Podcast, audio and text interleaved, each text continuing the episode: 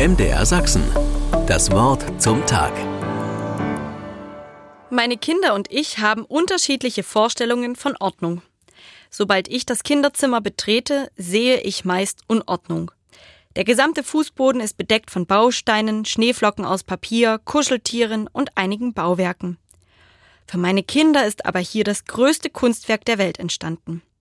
Veränderungen durch mütterliche Aufräumaktionen völlig ausgeschlossen. Mittendrin ist mit bunten Figuren und Wänden auch eine Kirche entstanden. Natürlich auch eingeschneit. Und erst am dritten Tag bemerke ich ein sehr wichtiges Detail. Im Innenraum der Kirche wurde ein Plastiktelefon gleich neben der Sitzbank eingebaut. Sehr praktisch, denke ich, und muss schmunzeln. Aber warum eigentlich ein Telefon in der Kirche?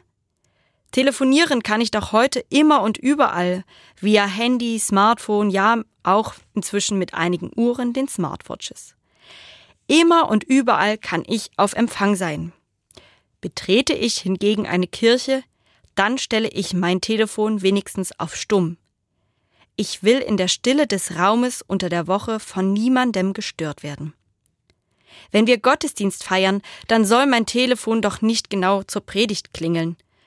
Und ich möchte auch mal nicht erreichbar sein, sondern einfach da sein.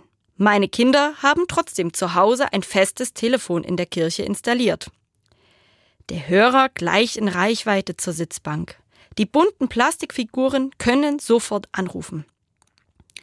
In meinem Kopf höre ich aber eher Stimmen von automatischen Warteschleifen. Einen Moment, sie werden verbunden. Wie schön ist es dann endlich dran zu kommen und das Guten Tag, wie kann ich Ihnen helfen zu hören.